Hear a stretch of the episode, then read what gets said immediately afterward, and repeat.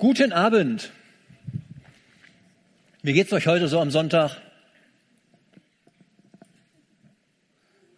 Also ihr müsst ein bisschen lauter sein, sonst glauben die Leute auf der Aufnahme, ich wäre alleine hier gewesen. Wie geht's euch heute Abend? Wie geht's euch heute Abend? Ja, was habt ihr denn heute den ganzen Tag gemacht? Sonntag ist doch ein Tag, an dem man ruht. Also neulich, neulich an so einem Sonntag, an so einem heiligen Sonntag, stellt euch vor, da klingelt doch mein Nachbar bei mir Sturm an der Türe. Ich denke, der hat sie nicht mehr alle, da fällt mir verschreckt fast der Bohrhammer aus der Hand. Was glauben die Leute eigentlich, wie man sich in meinen Sonntag einmischen darf? Ist doch irgendwie unverschämt, oder? Wer hat vorzuschreiben, was ich an einem Sonntag mache oder nicht? Ich meine, da gibt's ja jede Menge, was ich da einmischen möchte. Ich habe da mal ein bisschen recherchiert und habe ein paar Sachen rausgefunden. Zum Beispiel das Arbeitszeitgesetz mischt sich in unseren Sonntag ein. Die Feiertagsgesetzgebung der Länder, die Ladenschlussgesetze, Grundgesetzartikel Nummer 140 oder die Richtlinie 2014 EG des Europäischen Parlaments und des Rates. Ganz toll, gell? Da gibt's dann so eine deutsche Verordnung, das ist die Geräte- und Maschinenlärmschutzverordnung. Und die verbietet zum Beispiel am Sonntag das Rasenmähen oder auch den Bohrhammer. Kein Wunder, dass der sich dann beschwert bei mir, ist ja klar, gell? Kommunale Richtlinien, Mietverträge, lauter solche Sachen mischen sich bei uns in den Sonntag ein. Es gibt viele Vorschriften, die uns am Sonntag zur Ruhe zwingen. Und da müssen wir doch eigentlich sagen, wenn wir so viel geruht haben am Abend, Mann, uns geht's gut. Dann müsstet ihr eigentlich alle laut schreien, uns geht es gut. Geht's euch gut?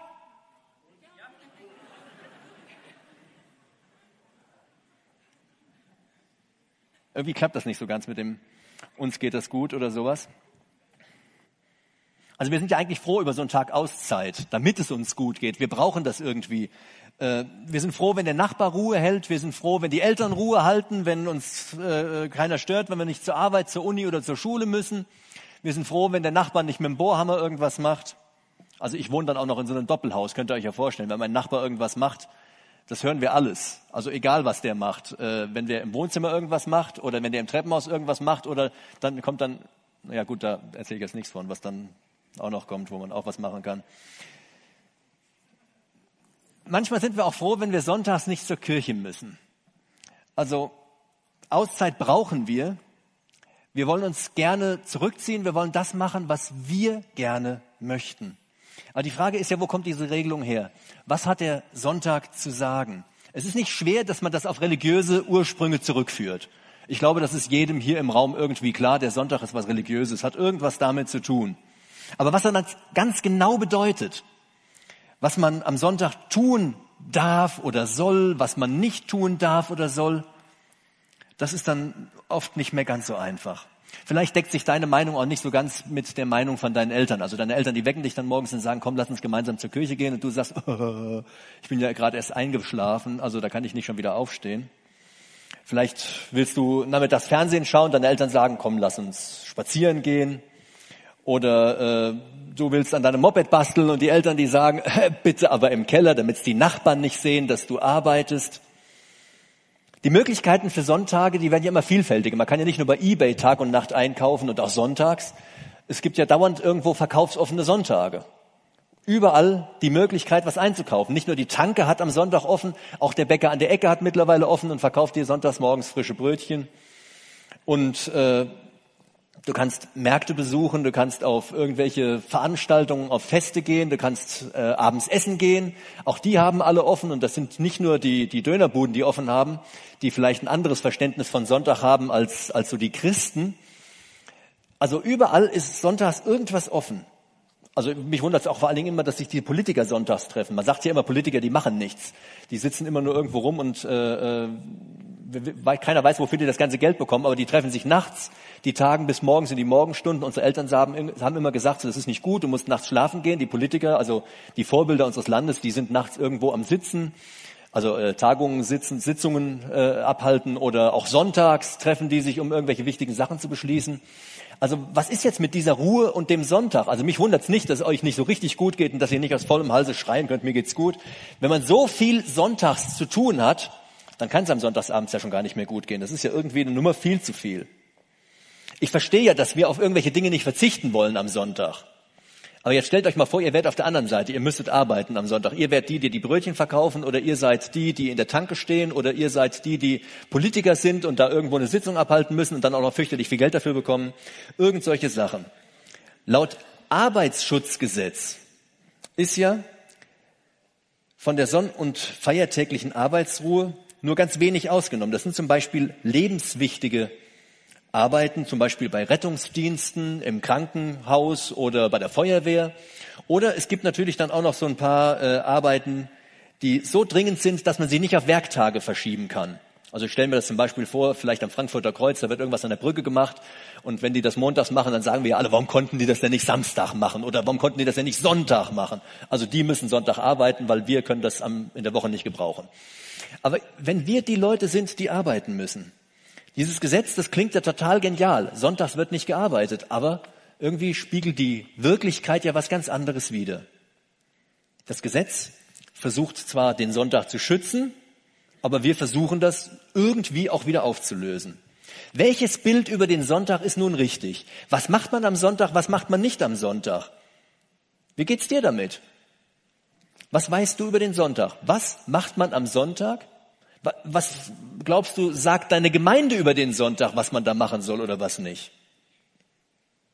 Ich will dich heute in die Lage versetzen, dass du dir eine eigene Meinung bilden kannst, dass du selber rausfinden kannst, was man an einem Sonntag macht oder nicht. Und ich will dir ein bisschen versuchen, die biblische Grundlage vor Augen zu führen und vielleicht auch so ein bisschen die Gedanken, die Gott hat, wenn er über den Sonntag nachdenkt. Was hat der Sonntag zu bedeuten? Ich habe mich selber mit dieser Predigt ziemlich schwer getan. Ich habe eine ganze Menge gewusst. Und ich glaube, ihr wisst auch eine ganze Menge darüber. Aber das alles zusammenzubringen, das war nicht so ganz einfach. Aber ich hoffe, dass du am Ende dieses Abends oder am Ende dieses Vortrags ein etwas klareres Bild hast über den Sonntag. Dass du weißt, was dir der Sonntag bedeutet. Die Christenheit ist sich ja nicht immer einig gewesen über dieses Thema. Also auch bis heute gibt's da immer wieder so ein bisschen Differenzen. Und von daher ist das nicht, nicht äh, äh ganz leicht. Äh, Trotz allem, die Bibel hat uns einiges mit auf den Weg gegeben. Und zwar schauen wir uns jetzt gleich erst einmal an, was der Sabbat ist. Der Sabbat, das ist ein Tag im Alten Testament. Und dann wollen wir uns anschauen, äh, was der Sonntag ist und ob die beiden Sachen zusammenpassen. Ist der Sabbat der Sonntag? Und können wir alles vom Sabbat auf den Sonntag übertragen? Das ist eine Frage, die wir uns stellen müssen. Und ich denke, das werden wir auch nachher ganz gut verstehen können. Wir befinden uns grundsätzlich, damit ihr wisst, wo wir im Text sind, in der Predigtreihe über die zehn Gebote. Und heute kommen wir eben zum Sabbatgebot. Das gibt's in 2. Mose 20 ab Vers 8. Aber auch wenn ihr schon fleißig aufschlagt, da sind wir noch nicht. Wir fangen mal ganz vorne in der Bibel an, denn ich will erstmal ein bisschen was über den Ursprung des Sabbats sagen. Wo kommt dieser Sabbat her? Gott hat zuerst einmal mit der Schöpfung festgelegt, dass die Woche sieben Tage hat. Das ist seine Erfindung, das haben nicht irgendwelche anderen Menschen gemacht. Also da gab es jede Menge Leute, die sich irgendwas über Kalender überlegt haben, aber diese sieben Tage hat Gott mit der Schöpfung festgelegt. Und den letzten Tag, den Woche, den hat er dann zum Ruhetag erklärt. Wir träumen ja auch davon, nach getaner Arbeit die Füße hochzulegen. Also es ist irgendwie ungünstig, wenn man die Füße hochlegt und weiß, oh, das muss noch gemacht werden und das muss noch gemacht werden und das muss noch gemacht werden und das muss noch gemacht werden. Ich könnte so immer weiterreden. Also meine Arbeitsliste, die ist so lang, ich weiß gar nicht, wo das Ende ist. Also Gott legt die Füße hoch nach getaner Arbeit. Im zweiten Kapitel der Bibel heißt es, Verse zwei und drei: und Gott vollendete am siebenten Tag sein Werk, das er gemacht hatte, und er ruhte am siebenten Tag von all seinem Werk, das er gemacht hatte.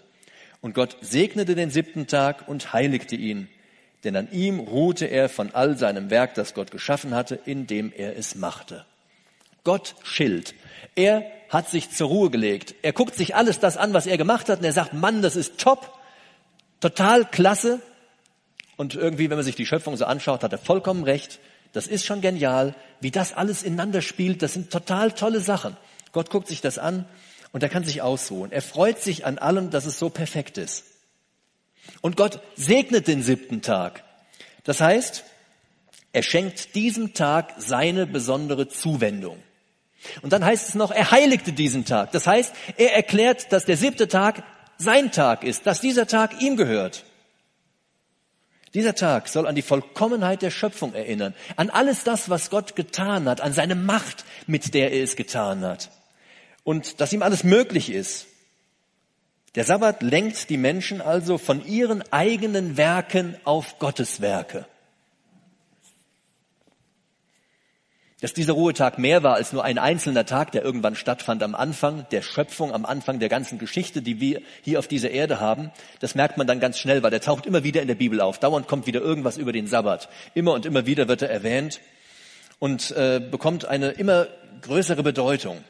Das erste Mal wird er in 2. Mose 16 wirklich Sabbat genannt, wobei Sabbat eigentlich wahrscheinlich nichts anderes heißt als nur Ruhetag. Also Gott ruhte, Ruhetag, Sabbat ist ein Ruhetag.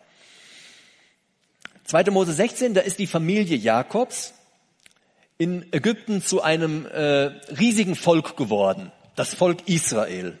Gott nennt sie mein Volk und ihm gefällt überhaupt nicht, dass sein Volk bei den Ägyptern versklavt wurde. Also die Ägypter, ihr kennt ja die, die mit diesen äh, eckigen Bauten äh, und was auch immer die alles so gemacht haben, Grabmäler etc., die brauchten unwahrscheinlich viele Leute, um Städte zu bauen, die brauchten jede Menge Sklaven hat jeder mal so einen Geschichtsunterricht gehabt und irgendwann gab es mal so eine Phase, da war das Volk Israel versklavt und hat Städte gebaut, Ramses und wie sie hießen. Und äh, Gott gefällt das nicht. Gott sagt, das ist mein Volk und er befreit sein Volk aus Ägypten, führt sie heraus und auf dieser Wanderung, die sie dann von Ägypten in ihr neues Land machen, da hält er sie an und er sagt zu ihnen, äh, ihr sollt jetzt ein Ruhetag haben und er ordnet ihn an und sagt, morgen ist eine Sabbatfeier. 2. Mose 16, Vers 23. Also, sie sollten sich ein bisschen ausruhen von der Wanderung, ein bisschen ausruhen von der Sklaverei, in der sie gewesen sind, von dem ganzen Stress, den sie so tagsüber gehabt haben, von ihren Verpflichtungen. Die Füße taten weh, die Esel waren störrisch, die Kinder quengelten dauernd, wie lange dauert das denn noch? Oder sind wir denn nicht gleich endlich mal da? Und dann fängt das wieder von vorne an, wie lange dauert das denn noch? Alles ist am Quengeln und Gott sagt, ihr braucht einen Ruhetag. Die Jugend, die fragte, wann können wir denn endlich mal ein bisschen ausschlafen? Also Jugendliche brauchen mehr Schlaf. Ich habe das extra nochmal nachgelesen. Jugendliche brauchen mindestens neun Stunden Schlaf. Also das ist wissenschaftlich nachgewiesen. Manchmal fühle ich mich auch noch sehr jugendlich. Also endlich eine Pause, endlich mal zur Ruhe kommen. Chillen, nichts tun. Endlich tun, was man möchte. Moment. Da steht im Text, morgen ist eine Sabbatfeier, ein heiliger Sabbat für den Herrn. Gott will, dass sie diesen Ruhetag für ihn einlegen.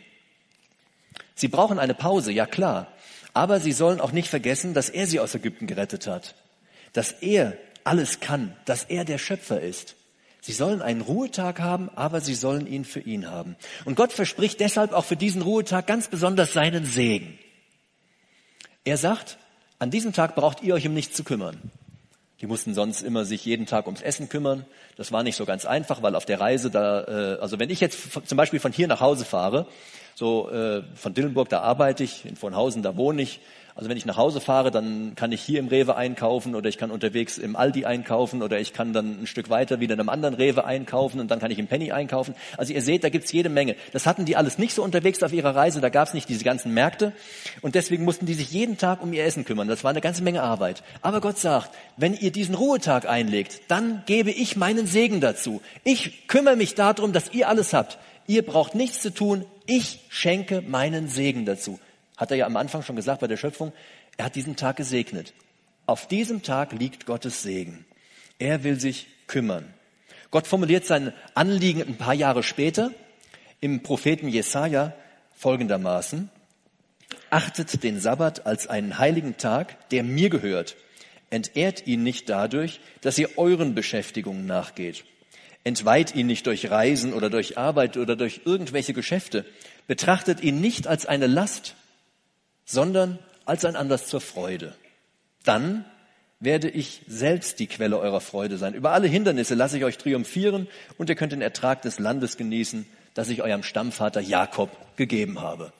Der Sabbat zeigt, dass Gott jede Zuwendung zu ihm mit Segen beschenkt. Also wendet man sich in Richtung Gott, bekommt man von ihm Segen zurück. Das zeigt der Sabbat. Nicht viel später, und jetzt kommen wir an den Bibeltext, den wir heute in den zehn Geboten haben. Nicht viel später, da verspricht seinem Gott, äh, verspricht Gott seinem Volk wieder, wenn ihr alles tut, was ich sage, dann segne ich euch. Und deswegen ist es auch nicht verwunderlich, dass er diesen Sabbat in die zehn Gebote aufgenommen hat. Und ich lese den Text aus 2. Mose 20, Vers 8 bis 11.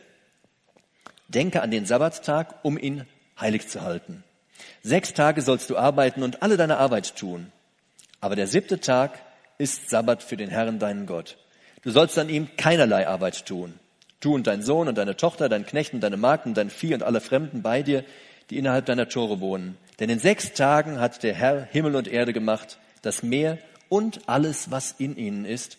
Und er ruhte am siebten Tag. Darum segnete Herr den Sabbattag und er heiligte ihn. Gott hat einen ganz klaren und absolut unmissverständlichen Rahmen festgelegt für diesen Tag. Der Sabbat ist heilig zu halten. Das heißt, er gehört Gott. Es ist sein Tag. Er verbietet an diesem Tag jede Arbeit. Also wenn mir endlich mal einer die Arbeit verbieten würde, ich fände das ja so schön. Also ich, ich frage mich das immer so, wenn ich in der Firma zum Beispiel sitze, äh, da rutscht die ja permanent nach. Also du löscht irgendeine E-Mail, weil du sie gerade bearbeitet hast aus deinem Posteingang und dann rutscht das wieder so nach. Also das ist also wie bei so einem Silo. Du tust irgendwas vom Schreibtisch, was fertig ist und drei Sachen kommen nach. Und dann warte ich immer, dass irgendeiner reinkommt und sagt, ich verbiete dir jetzt zu arbeiten. Passiert nicht. Dieses Volk Israel, die haben 400 Jahre in einer Knechtschaft gelebt und keiner kam und hat gesagt, jetzt verbiete ich euch, dass ihr arbeitet. Und dann kommt Gott und sagt, hier habt ihr einen Tag und da verbiete ich euch, dass ihr arbeitet. Da müsst ihr ausruhen. Also wie muss man das denn dreimal sagen, dass er endlich ausruhen darf? Das ist doch, ist doch traumhaft, ist das doch. Also, alle Arbeit muss in sechs Tagen erledigt werden, dann ist der Tag Gottes. Kein Bohrhammer, keine Bohrmaschine, kein Rasenmäher, keine Erntearbeit, nichts, ein Tag für Gott. Dann gibt es so ein paar Details noch in den Gesetzen, also dritte Mose finden wir noch ein bisschen was, da heißt dieser Tag dann ein ganz feierlicher Sabbat und eine heilige Versammlung für den Herrn. Also es ist ein Tag des Gottesdienstes. Also es ist nicht so, dass sie total die Füße hochlegen und chillen, sondern sie sollen an diesem Tag einen Gottesdienst feiern. Dieser ganze Tag ist ein Gottesdienst. An den Sabbaten kamen die Israeliten immer in ihren Synagogen zusammen. Das finden wir auch, wenn wir so im Neuen Testament lesen. Am, am, Sabbat treffen die sich in der Synagoge und als Jesus auf dieser Erde gewesen ist, ist er am Sabbat auch in die Synagoge gegangen. Da wurde das Wort Gottes gelesen und äh, das Wort, Wort Gottes wurde ausgelegt. Man hat darin Gott gesucht. Der Sabbat stellt also Gott durch den Gottesdienst in den Mittelpunkt. In seinem Wort. Der Sabbat ist von Gott verordnet. Er ist angeordnet. Sie müssen ihn einhalten. Das ist keine Option. Es ist nicht so, dass sie sich das aussuchen konnten. Sie müssen das machen. Das ist diesem Volk gesagt, ihr müsst das machen. Gott misst daran ihren Gehorsam. Sie haben gesagt, alles, was du von uns willst, tun wir dann seid ihr mein Volk, sagt Gott. Also er misst auch an diesem Gebot den Gehorsam des Volkes. Es geht aber nicht ausschließlich um das eigene Verhältnis zu Gott, sondern auch um das der Mitmenschen. Und so kann man dieses Gebot als erstes Arbeitszeitgesetz betrachten. Weder man selbst noch Familienmitglieder, Angestellte, Besucher oder Tiere dürfen an diesem Tag Arbeit verrichten, steht in unserem Text. Also in unserem heutigen Arbeitsschutzgesetz, äh, Arbeitszeitgesetz, das kommt fast aufs Gleiche raus, gell? Arbeitszeitgesetz, da steht in Paragraph 1 auszugsweise, Zweck des Gesetzes ist es, die Sicherheit und den Gesundheitsschutz der Arbeitnehmer zu gewährleisten. Also das Gleiche trifft auch auf Gottes Gebot zu. Irgendwie passt unser Gesetz ganz gut zu dem, was Gott gesagt hat. Es geht Gott zwar in erster Linie um die Zuwendung zu ihm im Gottesdienst, aber es geht ihm natürlich auch um Sicherheit und Gesundheit. Gott begründet ja dieses Gebot dort bei den zehn Geboten mit der Schöpfung. Und äh, es ist doch klar, dass der Schöpfer weiß, was, was sein Geschöpf braucht, was nötig ist. Er gönnt seinem Volk Ruhe. Es ist ein Geschenk seiner Gnade. Wer Gott naht, bekommt Gnade. Nach der Sklaverei in Ägypten dürfen sie ruhen. Nach einer harten Arbeitswoche dürfen sie ruhen. Durch die Sünde ist die Arbeit eben mal hart und macht keinen Spaß. Deswegen dürfen sie ruhen. Man kann nicht ununterbrochen arbeiten, das ist jedem irgendwo klar. Gott weiß, was gebraucht wird. Unser heutiges Arbeits Zeitgesetz, das nennt den Paragraphen zweiten Grund. Zweck des Gesetzes ist es, den Sonntag und die staatlich anerkannten Feiertage als Tage der Arbeitsruhe und der seelischen Erhebung der Arbeitnehmer zu schützen. Trifft auch auf das Gebot Gottes zu. Passt ganz genau. Gott will, dass es allen ermöglicht wird, zum Gottesdienst zu kommen. Also jeder, jedem muss es möglich sein, sich auf Gott auszurichten. Es ist also verboten, dass die Männer in die Synagoge gehen und sagen dann den Frauen so, jetzt mach du mal für heute Mittag vielleicht ein Braten oder äh, ein Braten oder ein Braten oder, oder irgend sowas, vielleicht ein Braten. Ich weiß ja nicht, ob das bei euch so ist. Also ist ja irgendwie so, so ein Klassiker, gell? Sonntagsbraten. Ich weiß nicht warum. Also bei uns, wir essen sonntags mittags Brot. Ist ein bisschen anders wie vielleicht bei manch anderen. Also es ist verboten, dass man irgendwo zum Gottesdienst geht und sagt dann zu Hause der Frau, du müsst dich jetzt hier um den Haushalt kümmern, und wenn ich nach Hause komme, dann ist alles fertig. Oder vielleicht Knecht, Markt, irgendwelche Angestellten. Also wir haben zu Hause keine Angestellten, wir haben Kinder, die helfen dann auch schon mal ganz gut. Aber auch die darf man nicht verdonnern, dass die zu Hause bleiben und sich um alles kümmern müssen. Also Gott hat dafür gesorgt. Es ist ein Gesetz zum Schutz. Gott, er weiß, was seine Geschöpfe nötig haben.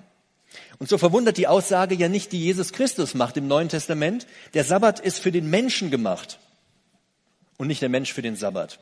Also Gott hat den Menschen nicht geschaffen, damit er den Sabbat feiert, um, um einen Gottesdienst für ihn zu haben. Nein, Gott hat den Sabbat geschaffen, weil der Mensch ihn braucht. Er hat den Ruhetag angeordnet, weil der Mensch ihn körperlich braucht. Und damit er natürlich die Nähe Gottes sucht, weil er die Nähe Gottes braucht.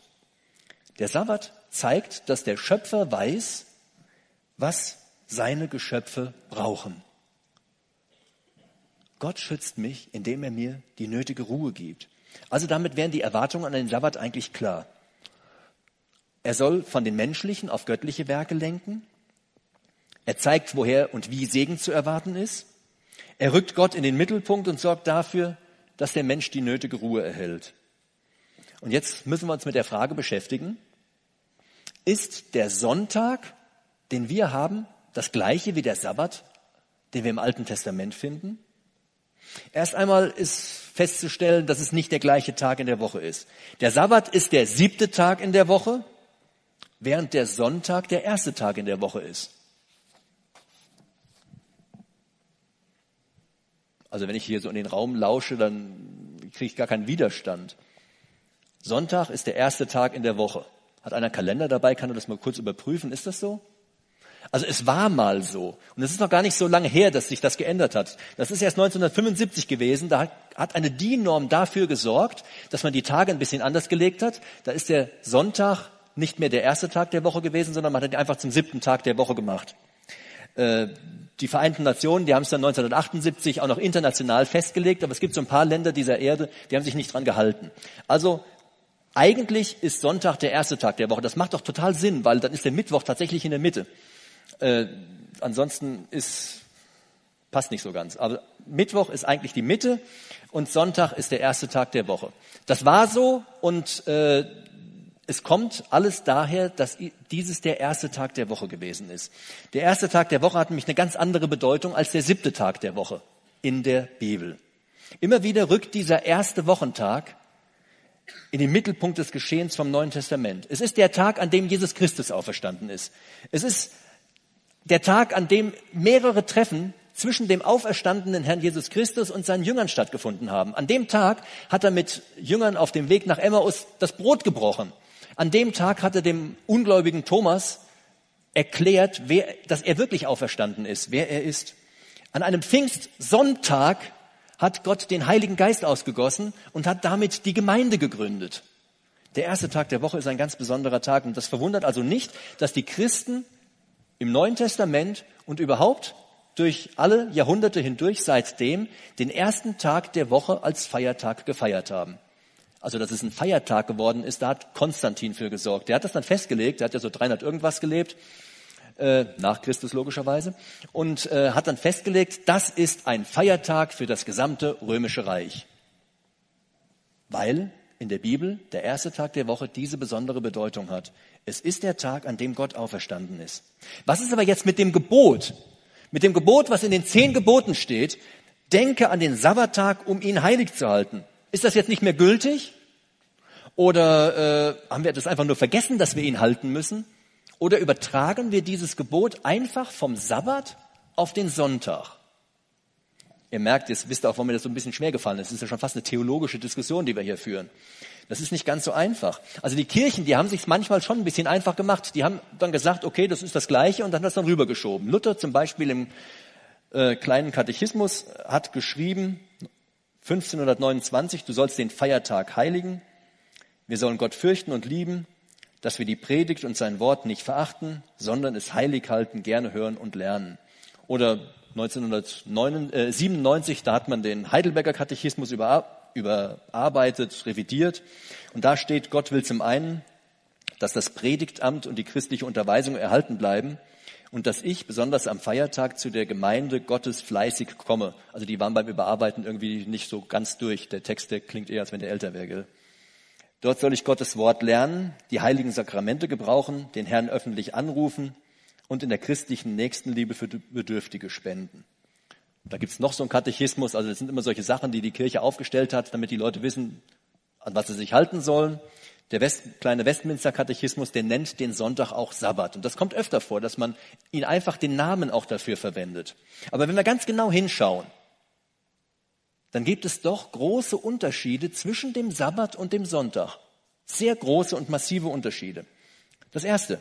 Der Sonntag lenkt die Menschen zwar auch von den eigenen Werken auf die Werke Gottes, aber dabei geht es hier nicht um die Vollkommenheit der irdischen Schöpfung, nicht um die Macht Gottes, sondern es geht darum, dass Gott eine vollkommene Erlösung in Jesus Christus geschaffen hat. Er hat das damit bestätigt, dass er Jesus, nachdem Jesus am Kreuz für Sünder gestorben ist, wieder aus den Toten auferweckt hat. Das ist der erste Tag der Woche. Es lenkt die Augen nicht auf die Macht des Schöpfers, die einem vielleicht sogar Angst einjagen kann, diese Macht, sondern auf die Gnade am Kreuz von Golgatha, auf Jesus Christus und auf die Auferstehung. Er ist der vollkommene gnädige Retter. Deshalb feierten die Christen in der ersten Zeit und auch in den Jahrhunderten darauf immer am ersten Tag der Woche das Abendmahl oder in anderen Gemeinden heißt es Brotbrechen. Das Zweite. Der Sonntag macht deutlich, dass uns Gott seinen Segen geschenkt hat, ohne dass wir etwas dafür tun konnten. Im Alten Testament ist es so, wenn sich das Volk an die Gebote hält, dann werden sie gesegnet. Und wir wissen, das funktioniert nicht.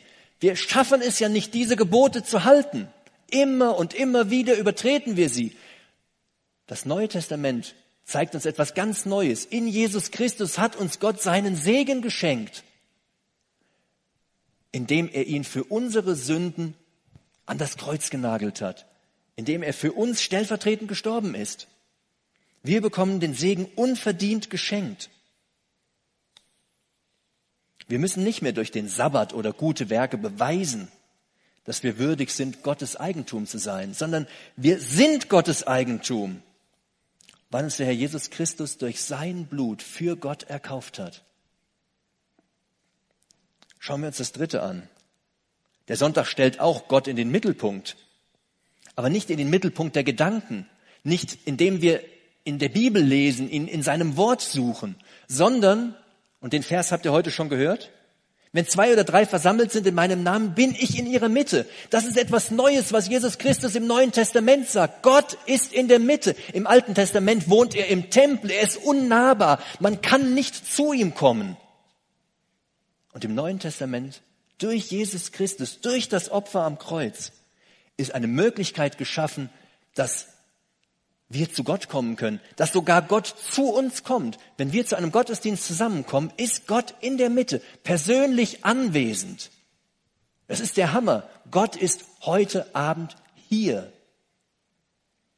Ihr könnt euch das nicht vorstellen? Ich kann mir das auch nicht vorstellen, aber ich weiß, dass es so ist, weil es in seinem Wort steht, weil er es gesagt hat. Gott verlangt nicht, dass wir zu seinen Gottesdiensten kommen. Gott verlangt nicht, dass wir zusammenkommen, wo er ist, sondern wir wollen das selber. Es ist ein Bedürfnis eines Christen, dahin zu kommen, wo Gott ist, dahin zu kommen, wo unser Herr ist. Es ist eine freiwillige Sache. Wenn wir den Sonntag heilig halten, also den Sonntag ganz ihm schenken, dann drückt das nicht unseren Gehorsam aus, Gott gegenüber, sondern dann drückt das unsere Dankbarkeit Gott gegenüber aus, weil es ja nur durch dieses Opfer am Kreuz möglich geworden ist. Es ist also Dankbarkeit, wenn wir zusammenkommen. Schauen wir uns das vierte an. Was den Schutz des Menschen betrifft, da hat sich eher zwischen Sabbat und Sonntag nichts geändert. Wir sind die gleichen biologischen Menschen wie die Menschen zum Alten Testament, im Alten Testament. Da hilft auch keine Errungenschaft der modernen Medizin. Die haben uns nicht immun dagegen gemacht, dass wir uns ausruhen müssen. Jetzt stellt mal vor, ihr werft euch ein paar Pillen ein und braucht nie wieder schlafen oder so irgendwas. Das wäre doch irgendwie traurig, ist doch ganz schön im Bett, oder? Also ich fände, das wäre eine total doofe Idee, wenn man sowas erfindet. Es geht auch gar nicht. Gott hat uns Menschen mit diesem Bedürfnis, dass wir uns ausruhen, geschaffen. Wenn wir das nicht tun würden, würden wir auch nie mehr über ihn nachdenken. Dann wären wir total beschäftigt. Und weil das so nötig ist, dass wir ausruhen, deswegen gibt es ja auch heute diese vielen Gesetze, die uns zwingen wollen, am Sonntag nichts zu tun. Die meisten sind ja dafür aufgestellt worden, dass wir andere Leute dabei nicht stören. Also diese Lärmschutzgeschichten, da geht es ja nicht darum, dass ich mich erhole, sondern da geht es darum, dass der Flo sich zum Beispiel erholt. Weil wenn der jetzt hier chillen möchte und ich stehe hier vorne und mache Krach, kann der sich ja nicht ausruhen. Also jetzt so im übertragenen Sinne, also ich stelle dir mal vor, er wäre mein Nachbar und ich mit dem Bohrhammer, dann soll das Gesetz ihn vor mir schützen. Es gibt total viele Versuche, dass der Mensch das durchbrechen wollte, was Gott so festgelegt hat. Ich habe nur mal zwei Beispiele mitgebracht. Also ich habe eben schon gesagt, Gott hat diesen Rhythmus der sieben Tage festgelegt. Er hat gesagt, das sind meine Geschöpfe, ich habe das so geschaffen, ich weiß, die brauchen alle sieben Tage einen Ruhetag. Und der Mensch, dem hat das nicht gepasst. Da gab es zum Beispiel den französischen Revolutionskalender, da hat man 1992, äh, 1792 versucht, die Zehn-Tage-Woche einzuführen. Ich meine, das rechnet sich ja auch viel leichter. Könnt ihr euch noch daran erinnern, wo ihr ein bisschen kleiner wart, da haben die Lehrer euch damit ein bisschen gepiesackt, dass ihr ausrechnen sollte, wie viele Tage sind es dann von hier nach da und das mit sieben Tagen in der Woche. Es ist ja schon irgendwie gemein. Und die Leute, die dann vielleicht heute von euch in irgendeiner Personalabteilung arbeiten oder irgendeine Ausbildung machen, die, äh, die sind dankbar, dass es da Computerprogramme für gibt, weil das ist nicht so einfach mit der sieben. Aber Gott hat das eben so festgelegt. Nach 14 Jahren hat Napoleon dem Spuk dann ein Ende gemacht. Und man ist wieder zurückgekommen in Frankreich zur Sieben-Tage-Woche. Oder das zweite Beispiel, was ich mitgebracht habe, äh, das ging es genau um das Gleiche. Also man wollte diesen religiösen Sonntag abschaffen. Also es ging, es war ein Angriff gegen Gott eigentlich. Äh, sieben Tage Sonntag, nein, auf keinen Fall. Das war in der Sowjetunion. Da hat man versucht, durch den sowjetischen Revolutionskalender von 1929 die Fünf-Tage-Woche einzuführen. Und jetzt war denen ja klar, das wussten sie ja auch, also ausruhen muss der Mensch ja. Aber wir teilen das in so Farben ein, fünf verschiedene Farben. Und äh, dann müssen die Leute immer an einem anderen Tag ruhen. Also 20 Prozent der Bevölkerung hat dann am Tag eins den Ruhetag gehabt, 20 Prozent der Bevölkerung am Tag zwei 20 und, und so weiter. Also ihr wisst ja dann, wie viele Tage das gibt, bis wir bei 100 Prozent sind. Äh, und dann wollte man dadurch abschaffen, dass es Gottes Sieben-Tage-Rhythmus gibt. Das hat zwei Jahre angehalten, dann musste man schon nachbessern. Und dann waren es nochmal weitere acht oder neun Jahre, wo man das Ganze dann über den Haufen geschmissen hat und ist auch wieder zurück zum Rhythmus, den Gott geschaffen hat, den Gott festgelegt hat. Gott ist der Schöpfer. Er weiß, was der Mensch nötig hat. Er hat uns das sozusagen in die Gene programmiert. Und wenn Gott uns das in die Gene programmiert hat, brauchten wir uns auch nicht erst zu überlegen, dass wir uns darüber hinwegsetzen. Alle Versuche der Menschheit, das zu tun, sind gescheitert. Also diese Unterschiede, die machen total deutlich, dass der Sabbat, der eigentliche Sabbat, in der Christenheit keine Rolle mehr spielt. Im Neuen Testament hat der Sabbat also ausgedient. Es gibt ihn nicht mehr. Er wurde abgelöst. Zumindest die Christen, die nicht aus den Juden stammten, haben den Sabbat nicht gefeiert. Da gab es mal so eine Geschichte, da äh, waren die sich nicht sicher, ob nicht doch die Gebote alle eingehalten werden müssen, haben ein paar Leute nach Jerusalem geschickt, äh, in die Urgemeinde und haben nachgefragt und müssen wir die Gebote halten und äh, haben dann als Antwort ein bisschen was gekriegt, was sie tun müssen. Der Sabbat war nicht dabei. Der Sabbat, der sollte nicht gehalten werden. Sie haben den ersten Tag der Woche als Feiertag gehabt. Sie haben sich da getroffen für Gott. Für uns hat der Sabbat keine Bedeutung mehr. Er ist, so sagt uns die Bibel, ein Zeichen zwischen dem Volk Israel und Gott. Für sie hat Gott das so festgelegt. Und trotz alledem wollen wir das Sabbatgebot deswegen nicht einfach mal eben so wegwischen und sagen, für uns ist das alles uninteressant, sondern es wäre schöner, wenn wir diesem Gebot eine neue Bedeutung einräumen. Das, was uns das Neue Testament über den Sabbat sagt, äh, was uns das Neue Testament über den Sonntag sagt. Gott hat der neutestamentlichen Gemeinde den Sonntag geschenkt. Er will von aller menschlichen Rettungsanstrengung, wie oft versucht der Mensch irgendwie vor Gott gerecht dazustehen? Von da will er ablenken auf das, was Gott getan hat. Wir können selber nicht gerecht werden, sondern können Gerechtigkeit nur durch Gottes Opfer am Kreuz bekommen. Nur durch Jesus Christus. Da will er dran erinnern. Er macht deutlich, dass man sich den Segen nicht verdienen kann, sondern dass man ihn nur geschenkt bekommen kann. Dieser Sonntag stellt Gott persönlich in unsere Mitte. Und der Sonntag erklärt uns, dass auch Christen Ruhe, Erholung und Besinnung auf Gott brauchen. Und trotz alledem, der Sonntag ist ein freiwilliger Tag. Gott hat ihn uns nicht angeordnet. Es gibt kein Gebot im Neuen Testament, wo steht, ihr müsst den Sonntag halten. Und trotz alledem sehnt sich Gott danach, dass wir am Sonntag in seine Gegenwart treten. Er wünscht sich das von uns, aber er verlangt es nicht. Es ist ein Wunsch Gottes. Die Frage, ob der christliche Sonntag also das gleiche wie der jüdische Sabbat ist, wäre damit ganz klar beantwortet. Nein, ist er nicht. Und trotzdem ist für Christen der Sonntag mindestens genauso wichtig, wie der Sabbat für die Juden war. Und er verdient von uns mindestens die gleiche Aufmerksamkeit, wie der Sabbat von den Juden verdient hat. Wenn nicht noch mehr. Denn das, was wir bekommen haben, ist weit größer als das, was das irdische Volk Gottes hatte. Wir haben nicht nur einen Gott, der sich um uns kümmert, sondern wir haben einen Gott, der uns erlöst hat, der uns gesegnet hat, der uns alles geschenkt hat. Die Juden, die haben das leider ganz oft falsch verstanden, was Gott mit dem Sabbat von ihnen wollte. Und sie haben tausend kleine Gesetze aufgestellt. Sie haben gesagt, das darfst du nicht am Sabbat und nur exakt so viele Schritte darfst du am Sabbat gehen und du darfst dieses nicht tun, du darfst jenes nicht tun. Und wenn ihr euch das Neue Testament anschaut, dann waren das hier so NSA-Methoden. Da wurde ja alles überwacht. Jeder und alles wurde überwacht. Die Jünger, die gehen so durch ein Feld durch und rupfen sich ein bisschen was ab, weil sie äh, ein paar Körner essen wollen.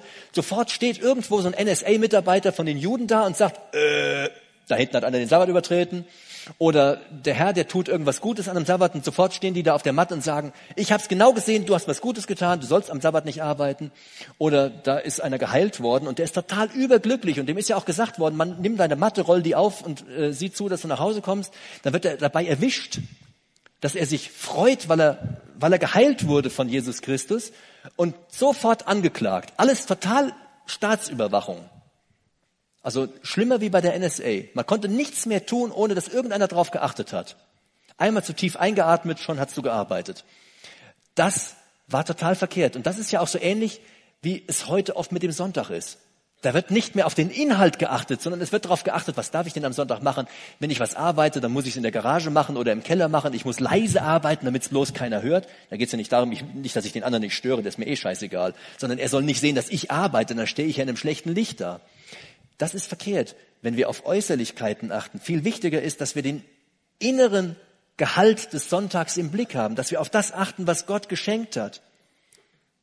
Wir stehen in der gleichen Gefahr wie die Juden. Der Sonntag soll in den Mittelpunkt rücken und nicht irgendeine neue Gesetzlichkeit, nicht irgendein Gebot, nicht irgendein Du musst, du musst, du darfst, du darfst nicht.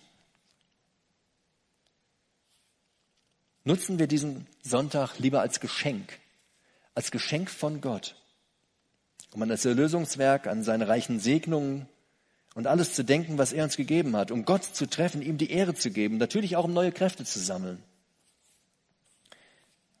Zum Abschluss der Predigt möchte ich euch einen Mann kurz vorstellen. Das ist die Geschichte von Erich, Eric Liddell. Er ist ein schottischer Leichtathlet. Als Missionarssohn war ihm die Bibel wichtig.